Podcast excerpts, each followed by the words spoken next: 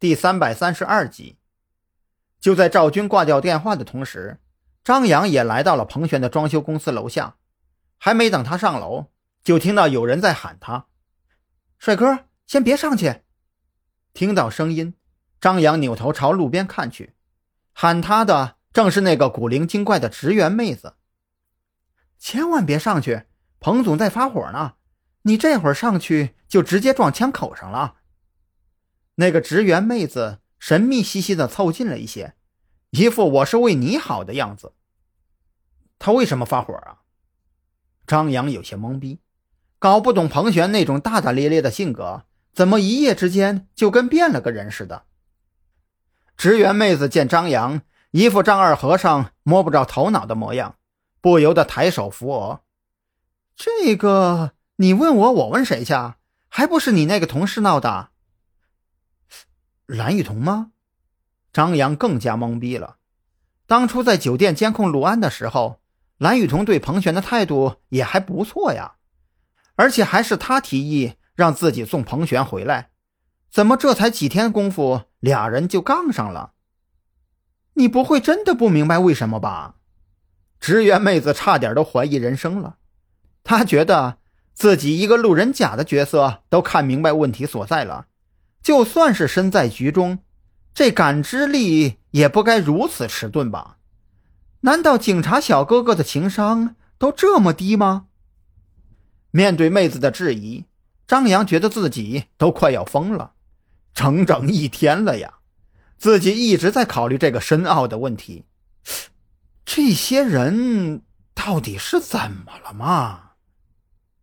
你的同事搅黄了我们公司的一个大单子，彭总觉得这是他在故意捣乱，而且诱因就是你，所以你现在懂了吗，小哥哥？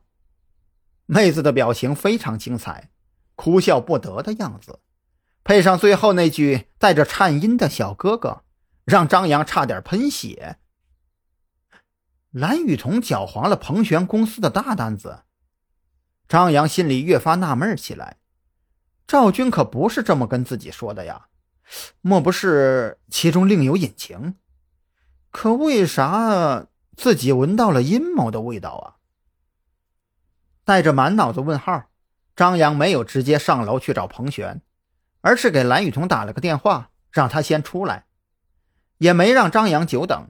蓝雨桐很快就从楼梯口出来，见到特侦局的车子。直接朝着张扬这边走了过来。能告诉我到底发生什么了吗？张扬痛苦地发出灵魂质问。他觉得今天无论如何也要整明白这些人到底是怎么了。蓝雨桐用关爱智障儿童的目光将张扬上上下下扫视了一遍，面色颇有些为难地开口问道：“你有没有感觉彭璇对你的态度很特别呢？”张扬低头沉思，貌似还真是这么回事啊！要不然他为啥非得给自己心理暗示呢？忽然，张扬猛地抬起头看向蓝雨桐，目光里满是诧异。懂了，蓝雨桐忍不住双手扶额，他觉得张扬的情商跟智商简直是两个极端，有没有？嗯，貌似懂了。张扬不知道自己该说点什么了。蓝雨桐之所以加入特侦局，从某种意义上讲，跟自己还真脱不了干系。